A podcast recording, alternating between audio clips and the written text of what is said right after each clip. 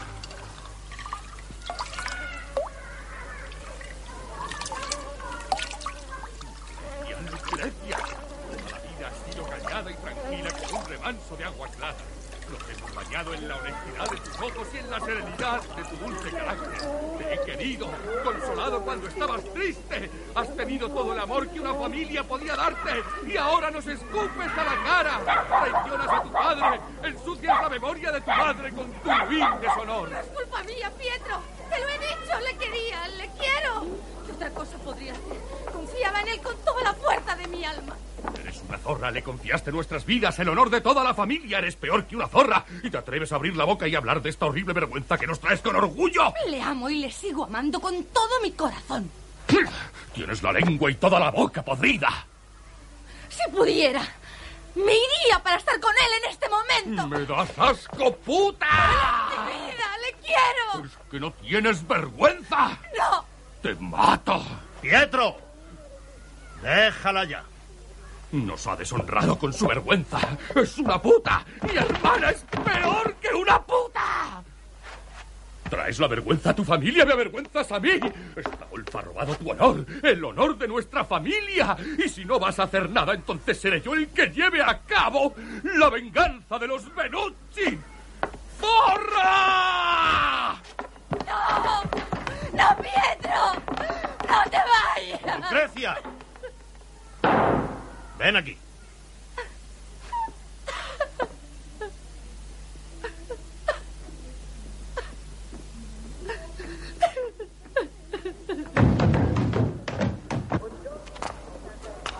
¡Ramera!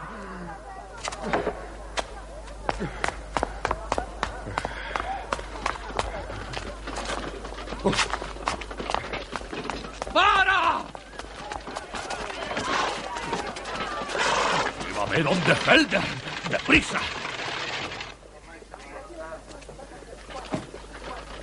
¡Eh, Beppo!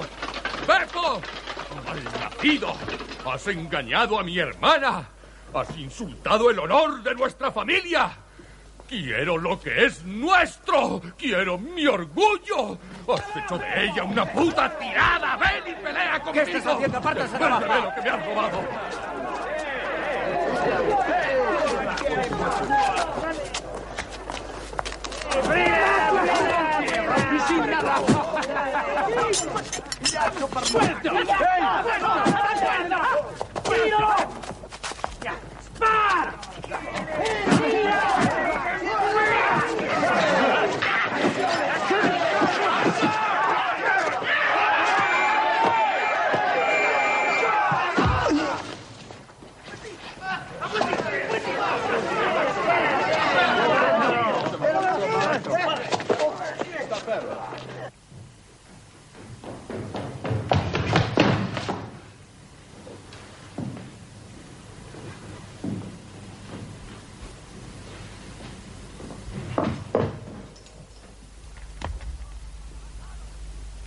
¡Hijo de perra, traidor! ¡Lo pagará caro!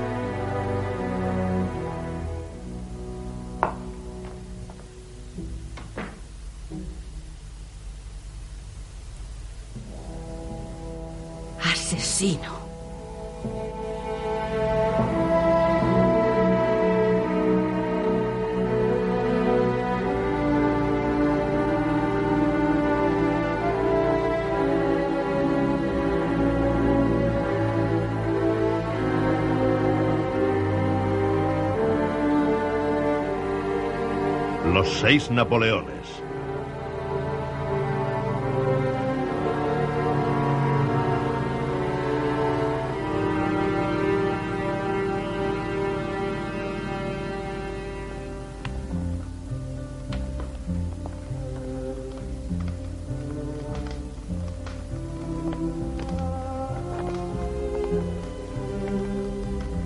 ¿Algo interesante entre manos, Lestrade? No. Nada de particular.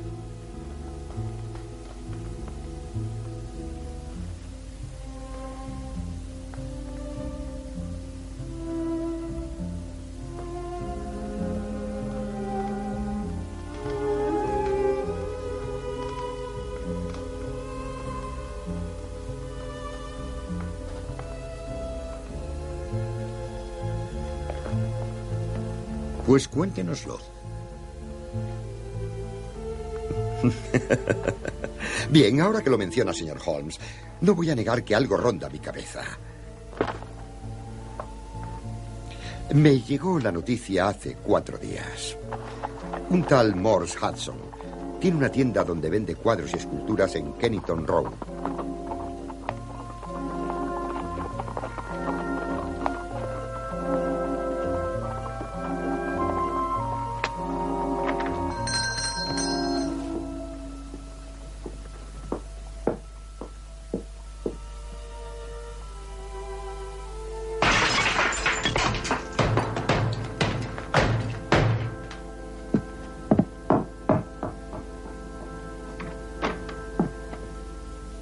Pero lo que ocurrió anoche es más serio y más extraño.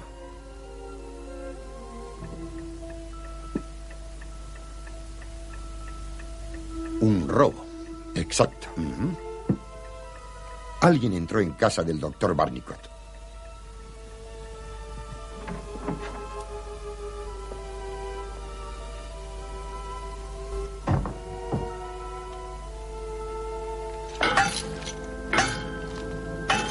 Este busto era uno del par que compró el señor Hudson al doctor Barnicot. Lo había puesto en su casa.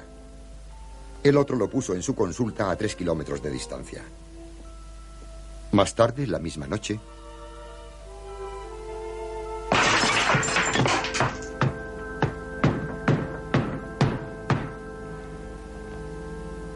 Ciertamente es muy extraño. sí, pensé que le gustaría. Aunque en mi opinión está más en la línea del doctor Watson que en la nuestra. ¿Enfermo? Yo diría locura. Un raro caso de locura. No irán a creer que hay alguien vivo hoy día con semejante odio por Napoleón Bonaparte. Ah, actualmente no hay límite para las posibilidades de monomanía. Verá, hay un estado que los modernos psicólogos franceses han llamado fijación de ideas. Eh, si alguien se obsesiona, digamos, con una injusticia cometida con un antepasado en las guerras napoleónicas, podría eh, crearse una fijación de ideas y entonces eh, sería capaz de cualquier atropello. Amigo Watson no es eso. ¿Cómo lo explica entonces? No trato de hacerlo. Mm, ¿Lo ve? Yo observaría que hay un cierto método en esa excéntrica locura. Por ejemplo, en la casa del doctor Barnicot, donde un ruido podía despertar a la familia, sacó fuera el busto antes de romperlo. En cambio, en la consulta, donde había menos peligro de alarma, lo destrozó dentro. Solo lo mencioné porque a ustedes les gusta lo que se sale de lo normal, por raro que sea. No sucede nada raro. Varios de mis mejores casos comenzaron de forma poco prometedora. Sí, el horrible caso de la familia Bernetti. Ah. Yo no llamaría raro detener a toda una familia de criminales. Watson, explíqueselo al Strait. Em, El caso llegó a conocimiento de Holmes por la marca que dejó un trozo de perejil en la mantequilla. Ah. Ah. Como ve, Lestrade no puedo ignorar esos tres Napoleones. Así que le estaré muy agradecido si me informa de sus investigaciones.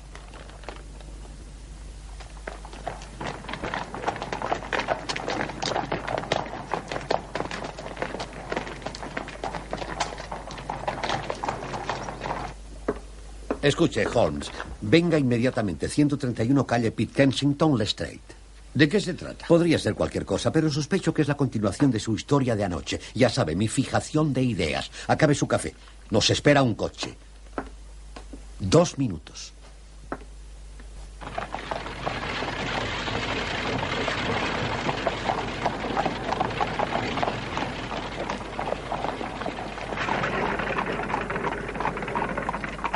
Watson, se trata de un asesinato. Nada menos importante entretendría un mensajero londinense. Hay un sello de violencia en la espalda y el cuello de ese chico. Lestrade nos lo contará.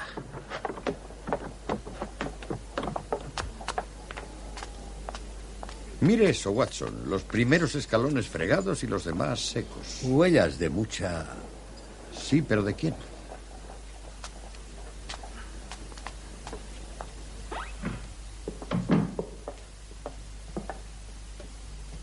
El caso de los Napoleones otra vez, caballeros. ¿Han roto otro? Me temo que el caso ha tomado un giro más grave. Por aquí.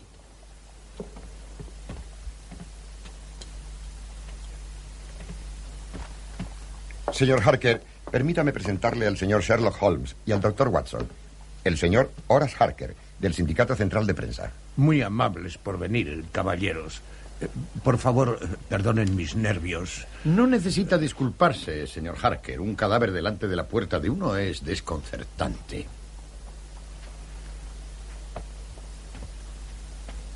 ¿Se lo ha dicho?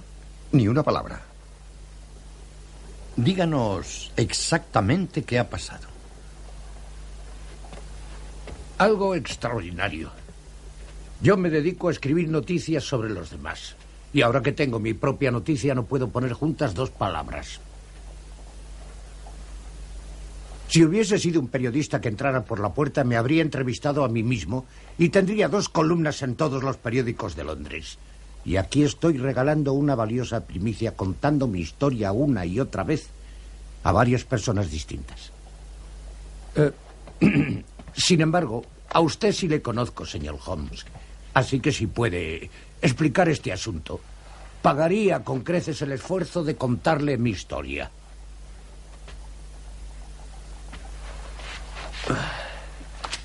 El gran acontecimiento de mi carrera periodística sucedió anoche. En la habitación contigua a esta. Esta madrugada. No sé exactamente a qué hora.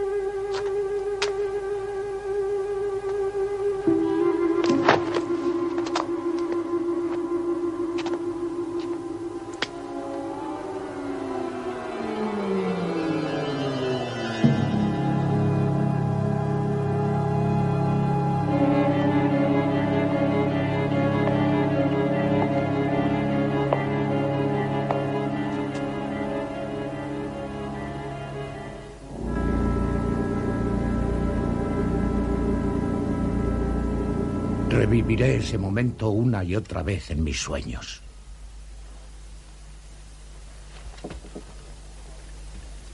¿Sabemos quién es la víctima? Aún no, pero puede ver el cadáver en el depósito. ¿Dónde compró el Napoleón, señor Harker? Al señor Hudson de Kennington Road.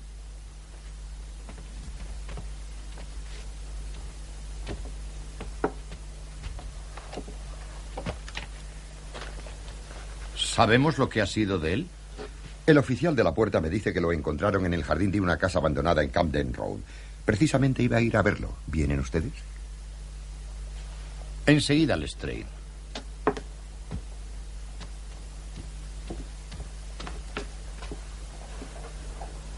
El intruso tenía las piernas larguísimas o era un hombre de lo más ágil.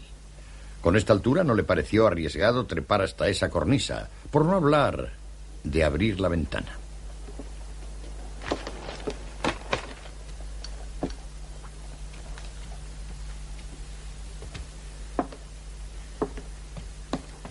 Señor Harker, ¿quiere acompañarnos a ver los restos de su Napoleón?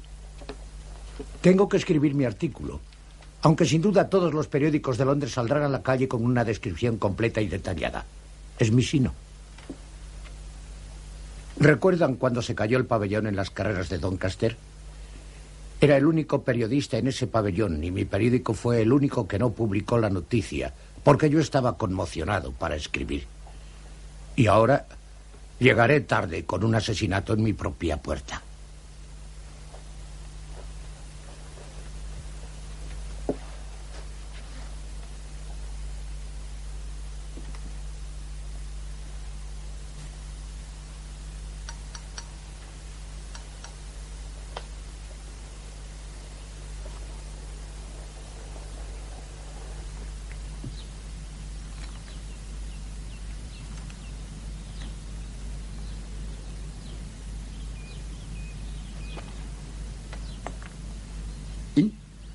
Nos queda un largo camino, pero ha ocurrido algo interesante. No lo rompió en la casa o cerca de la puerta. Quizá estaba aturdido y nervioso por haber encontrado al otro y no sabía lo que hacía. Eso podría ser, pero ¿por qué eligió para romperlo el exterior de esta casa en particular? Está vacía. Sabía que no le iban a molestar. ¿Sí? Pero pasó por otra casa vacía que hay más arriba. ¿Por qué no hacerlo allí?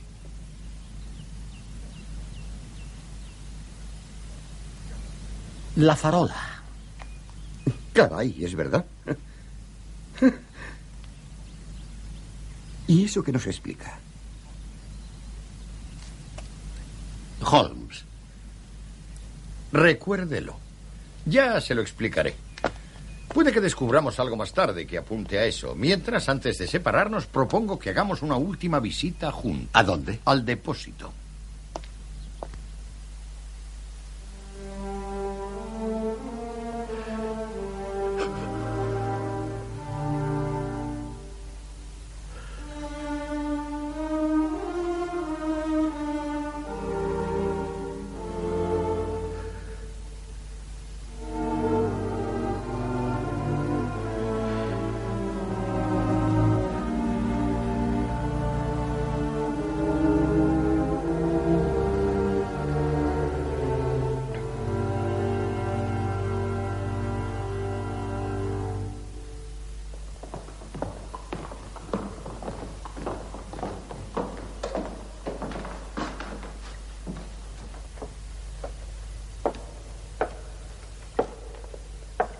Hasta ahora no sabemos nada de su identidad. Pobremente vestido, pero no parece que fuera un obrero. El asesino hizo un corte sucio en el cuello de la víctima. No fue el arma. Tenía el filo dentado, aunque si pertenecía al asesino o al muerto aún no lo sabemos. ¿Algo en los bolsillos que ayude a identificarlo? Poca cosa. ¿Me escucha usted, señor Holmes? Perdone, Lestrade, estaba contemplando el único misterio que ni yo puedo resolver. La muerte, siga usted, por favor. Como pueden ver, llevaba muy poco. Una manzana, un trozo de cuerda, un mapa de Londres y una fotografía. La mitad está cortada. Miren. Tiene un tipo muy raro. Parece un simio. ¿Cuál es el siguiente paso, Lestrade? El modo más práctico a seguir es, en mi opinión, identificar al muerto. Una vez que sepamos quién es y qué amigos tiene, tendremos un buen punto de partida para descubrir al que lo mató en la puerta del señor Horace Harker. ¿Está usted de acuerdo, señor Holmes? Sin duda no es el modo en que yo llevaría el caso. ¿No? ¿Qué haría usted? Ah, no deje que le influya Lestrade. Le sugiero que usted siga su camino y yo el mío. Compararemos notas y nos complementaremos, pero si va a volver a Pitt Street, le agradecería que le dijese al señor Harker eh, que ya me he formado una opinión de este caso. El culpable es un hombre peligroso y lunático, delirios napoleónicos, y anoche estuvo en su casa. Mm. Es para su artículo. Eso no lo dirá usted en serio, Holmes. No, no, puede que no. Pero sí sé que va a alegrar al señor Horace Harker y a los suscriptores de la agencia de prensa. Le agradecería al Street que hiciera lo posible por ir a Baker Street esta tarde a las seis. Hasta entonces me gustaría conservar la foto que había en el bolsillo del muerto. No, podría ser una prueba vital. Eso espero, si no, no me interesaría. Buena suerte.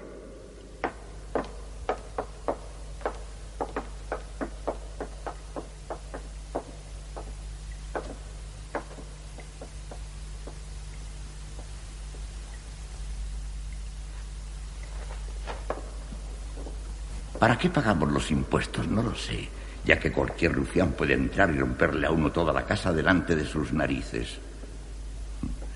Era una reproducción de mucha calidad, sacada de una copia de mármol de la cabeza del emperador de Divine. ¿Está usted familiarizado con la obra de ese gran artista? Eh, sí, claro. Hablando de familiaridades, ¿reconoce usted al hombre que sale en esta foto? ¿A ese hombre? Ah, sí, claro que lo conozco, señor Holmes. Se llama Beppo.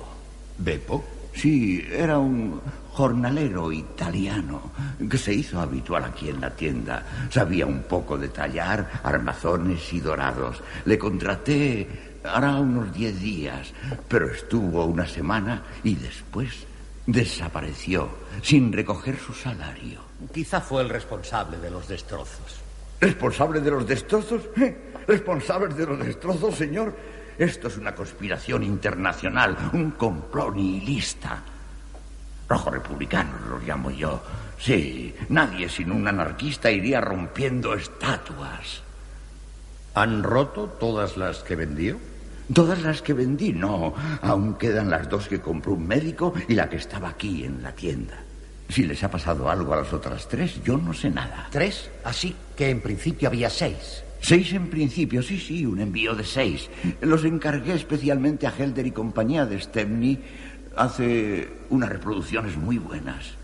¿Tiene los nombres y direcciones de los otros clientes? Mis libros, señor Holmes, son secretos.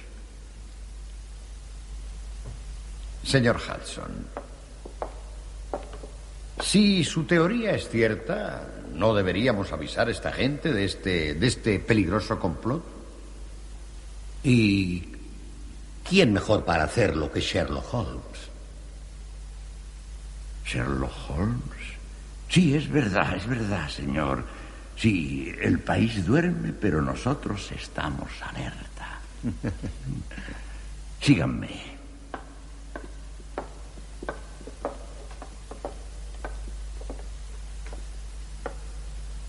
Aquí está el señor Brown de Chiswick y la señora Sandeford de Reading. ¿Señora? Sí.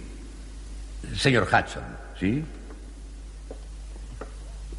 ¿Los dos bustos se distinguían en algo de los otros cuatro? ¿Distinguirse de los otros cuatro? No, no, eh, todos eran iguales. Eh, todos con la misma decoración que especialmente encargué. Eh, muy bien. Aparte de la decoración, ¿eran los seis bustos iguales a todos los demás? ¿Iguales a todos los demás? supongo que sí. Pero tendrán que ir directamente a Helder y compañía para descubrirlo en persona. Excelente idea. Eh, caballeros, caballeros, cuando vean al encargado, ¿serían tan amables de advertirle de la conspiración? Con todos los bustos que tienen en el almacén, los rojos republicanos podrían hacer su agosto. Eh, normalmente vendemos los bustos sin decorar, pero el señor Hudson nos encargó que le pintásemos el uniforme. Fue un trabajo de expertos y lograron un resultado muy especial.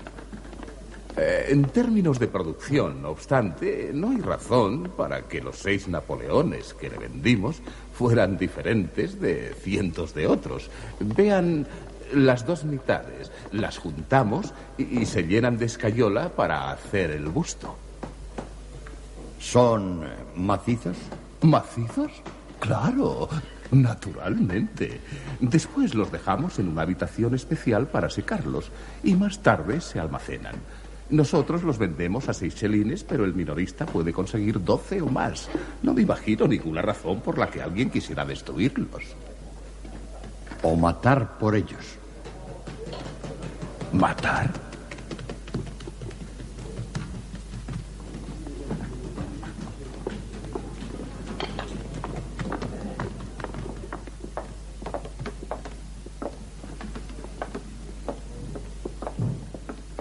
Bien.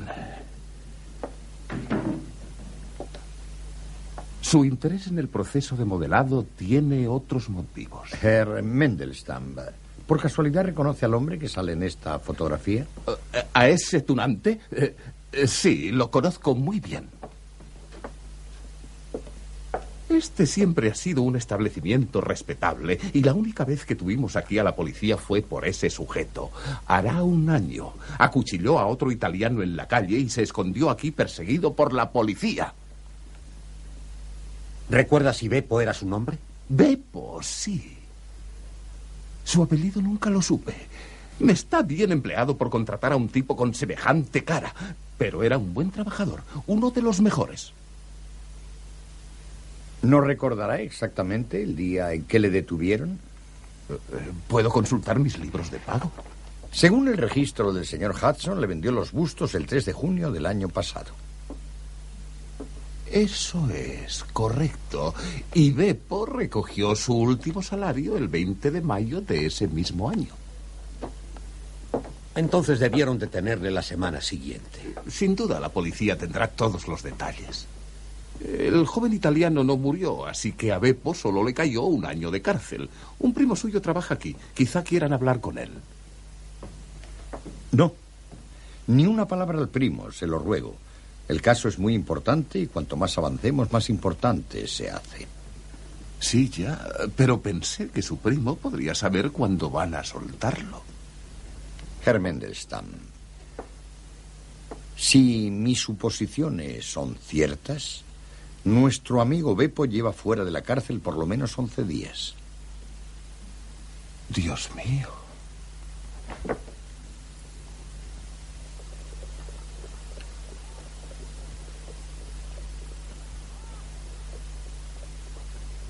¡Ah! Watson, Harker ha preparado la trampa. ¿Por qué lo dice? La prensa es una institución valiosa si uno sabe cómo usarla. Un asesino loco anda suelto. Muy agudo, Holmes. Gracias, Watson.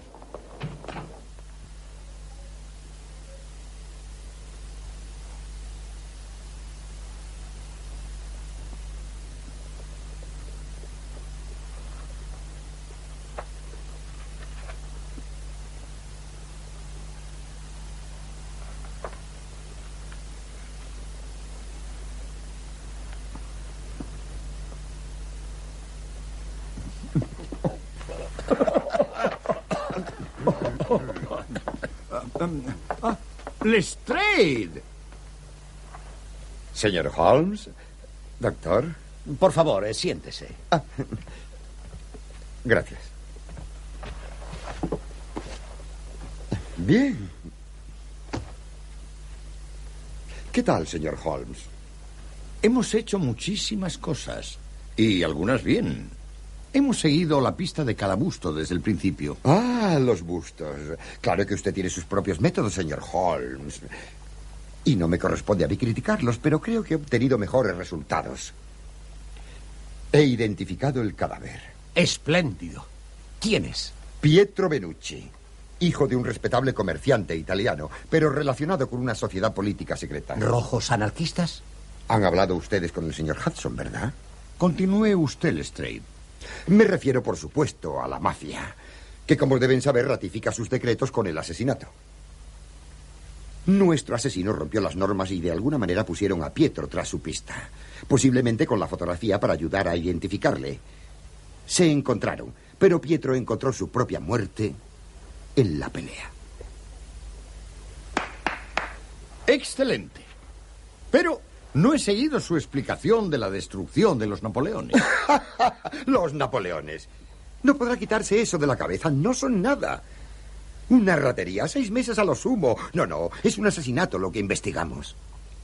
Y le aseguro que estoy atando todos los cabos en mi mano. ¿Y el siguiente paso? Verá, tenemos un inspector que se ha especializado en el barrio italiano. Iré allí con él. Encontraré al hombre de la fotografía y lo detendré. ¿Qué le parece, Holmes? ¿Vendrá conmigo? Creo que no. Creo que Chiswick es el lugar más apropiado para encontrarle. ¿Chiswick? Si usted y alguno de sus hombres vienen con nosotros a Chiswick, yo iré al barrio italiano mañana con usted. La demora no le perjudicará. Le sugiero que cene aquí y después duerma en el sofá. Unas horas de sueño nos harán bien a todos. No pretendo salir de casa antes de las once. Y es probable que volvamos después de amanecer. Pero, señor Holmes. Mientras tanto, tengo que enviar una carta por correo urgente. Señora Hudson, señora Hudson. Chiswick.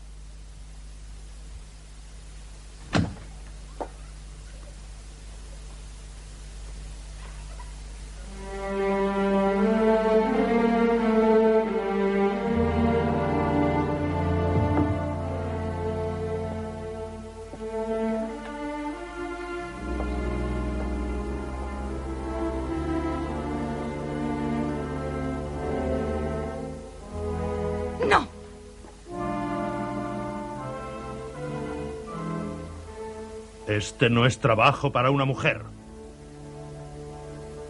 Yo he deshonrado a la familia. Debo hacerlo yo. Yo soy el cabeza de familia. Es mi deber.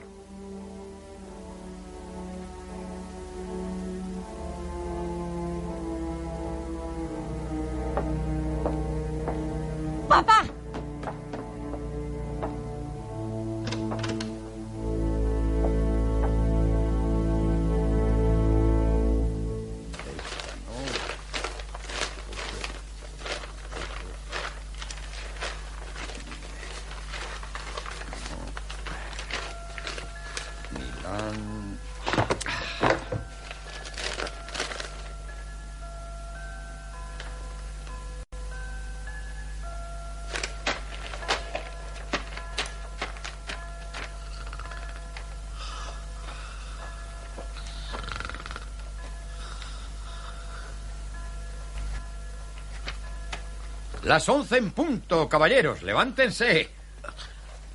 Vamos, Lestrade. Watson me parece que ha sido muy generoso con el oporto. Y usted muy frugal con la información. Ah, nuestro coche ya ha llegado. No olvide el revólver y coja las mantas. Esta salida no está inspirada en su fijación de ideas, ¿verdad? ¿Qué idea dice? Sí. Los bustos de Escayola. Tengo grandes esperanzas. Le apuesto doble contra sencillo que si viene esta noche con nosotros tendrá al asesino antes de que salga el sol. No me gusta jugar, señor Holmes. No tiene nada que perder, ¿no es así? Excepto una noche de sueño.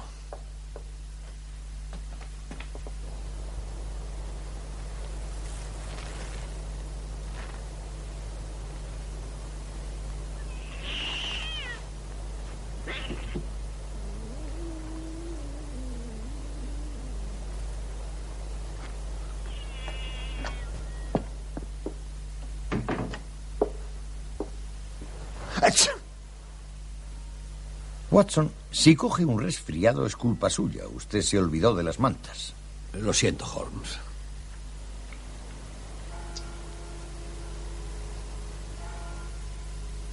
¿Están dando las dos?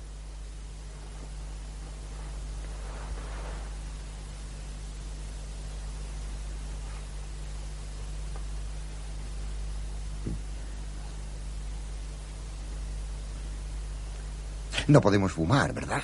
No. Es pedir mucho. ¿Están ustedes listos? Sí, sí.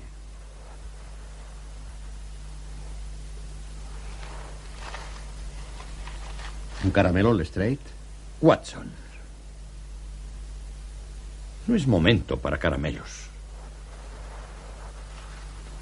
Miren.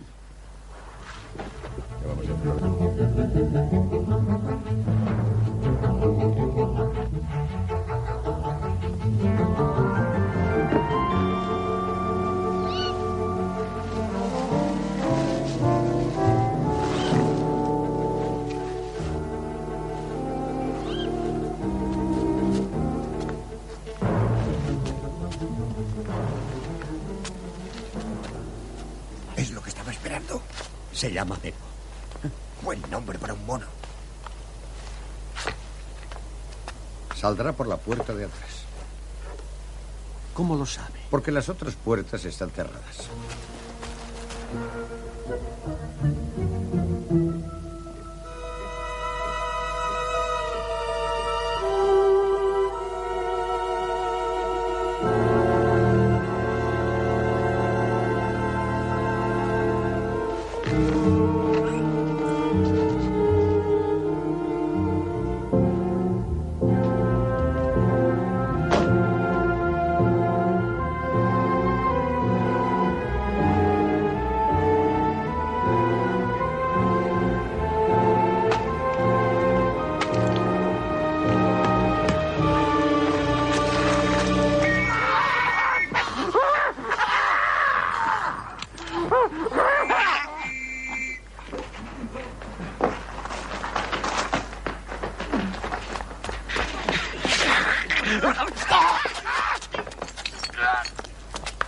Dios mío, destrozado. El señor Josiah Brown, supongo. Sí, señor. Y usted sin duda es Sherlock Holmes. Tengo las cartas que me envió por correo urgente e hice exactamente lo que me dijo. Siguiendo sus instrucciones, atrancamos las demás puertas para que utilizase la de atrás. Me alegra ver que tienen al ladrón. Eh, si quieren, pasen, caballeros, y tomaremos una copita. Gracias, señor Brown. Pero es un poco tarde. Adiós. Adiós. Venga, Watson, tenemos trabajo. ¿Trabajo? ¿Qué trabajo? Lestrade. Si se pasa por Baker Street esta tarde a las seis en punto, espero poder demostrarle que no he alcanzado todavía el significado completo de este asunto. Creo que se dará cuenta de que mi teoría de la mafia es la correcta, señor Holmes. Buenas noches. Vámonos. ¡Ay! A Baker Street, por favor.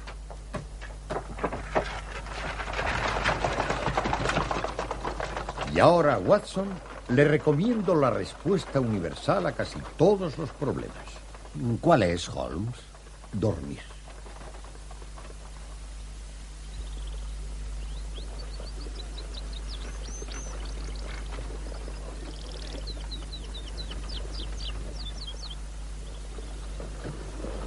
Buongiorno.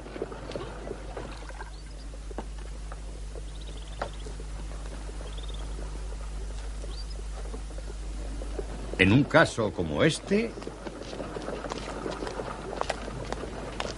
cada detalle es importante. Tome, señor Holmes. Eh, gracias, signore. Hola, Watson. Ya que el jefe de Helder y compañía fue el principal responsable del arresto inicial de Beppo, vemos el destrozo de los bustos como un patético intento de venganza personal. Y posiblemente fueron estos actos de violencia insensata los que transgredieron el código de honor de la mafia y condujeron a la muerte el joven Benucci. Ajá. Creo que con esto se atan esos cabos que usted mencionaba anoche. ¿No cree, señor Holmes? Holmes. Sí, Watson. ¿Qué? ¿Qué opina de la teoría del Strait? Seguro que es de gran interés, pero siento tener que decir que no he escuchado ni una palabra. Perdone mi falta de atención, tengo sueño atrasado. ¿Y qué cree que tengo yo?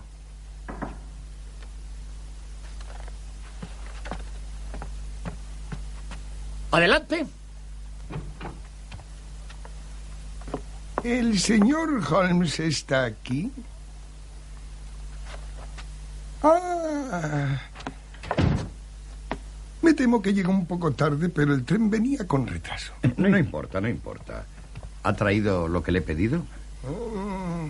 Son amigos y colegas míos, el doctor Watson y el inspector Lestrade. Pude hablar delante de ellos. Caballeros, decía en su nota que el señor Hudson le dio mi dirección. El mismo, señor. ¿Cómo está? Otra vez los Napoleones. Cierto, Lestrade. ¿Le he dicho cuánto pagó mi esposa por este busto de Napoleón? No, no me lo ha dicho. Verá, señor, soy un hombre honrado, aunque no muy rico. Y ella solo dio 15 chelines. Pienso que debería saberlo antes de tomar las 10 libras que usted me ofreció en su nota. Eh, Sus escrúpulos dicen mucho de su honorabilidad, pero yo puse un precio y también lo mantengo. Mm, Gracias, señor Holmes. Es usted muy amable. Su gusto, señor. Sabe, mi esposa siempre ha mantenido que hay un notable parecido entre el emperador y yo. Aunque yo no lo diría.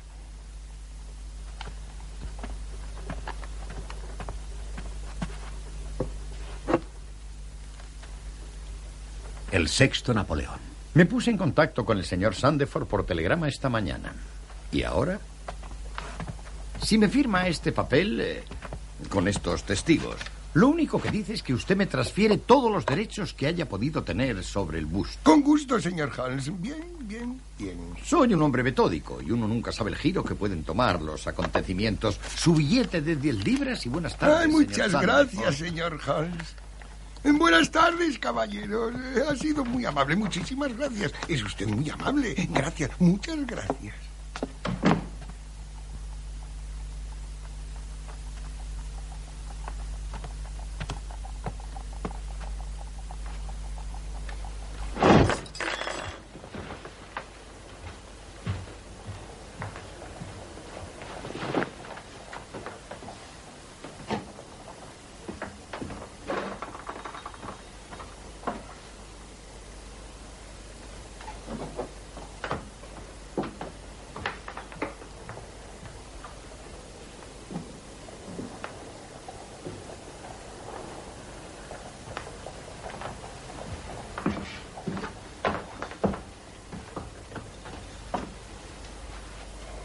Ahora, caballeros, si me conceden toda su atención.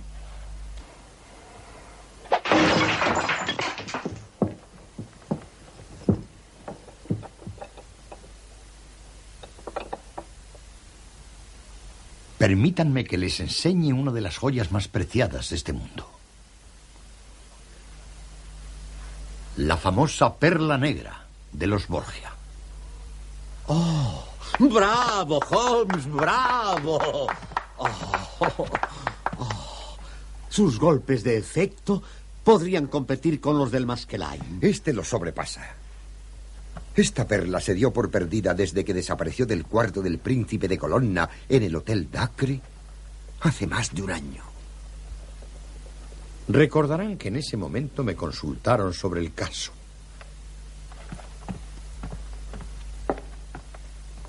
Observe y aprenda. En el instante en que el nombre Benucci apareció en este caso, me sentí muy intrigado. La doncella de la princesa Colonna unos meses fue una tal Lucrecia Benucci.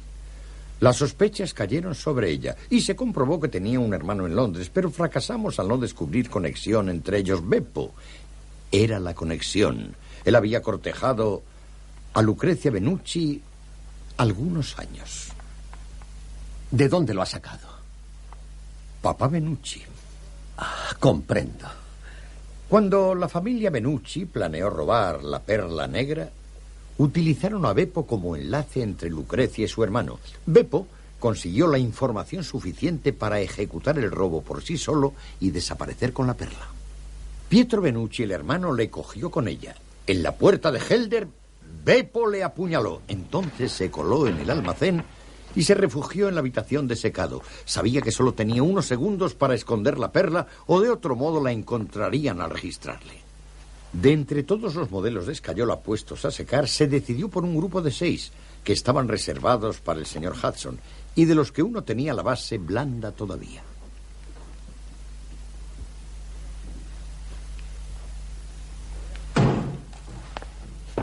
Era un escondite magnífico. Tan pronto como Beppo salió de la cárcel, se las arregló para encontrar empleo con el señor Hudson y se dispuso a recuperar los seis Napoleones. Encontró y destruyó tres de ellos. Pero la noche que localizó el de Harker, Pietro Benucci, intentando vengarse, le abordó y en ese momento Beppo le hirió en el cuello. Quedando solo dos bustos, era de suponer que lo intentase en Londres primero. Nuestra visita a Chiswick. Exacto, Watson. Solo quedaba el de Reading. Se lo he comprado al propietario. Y ahí está.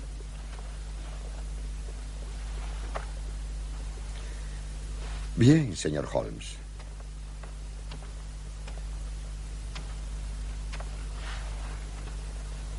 Le he visto manejar un buen número de casos. Pero no creo haber visto nunca uno tan admirable como este. No estamos celosos de usted, ya lo sabe, en Scotland Yard. No, señor, estamos orgullosos. Y si se pasa por allí mañana, no habrá un hombre, del inspector más antiguo a la gente más joven, que no quiera estrechar su mano. Gracias.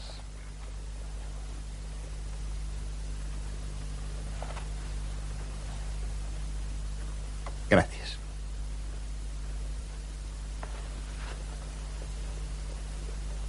¿Me alcanza el caso de con Singleton Forgery, por favor, Watson?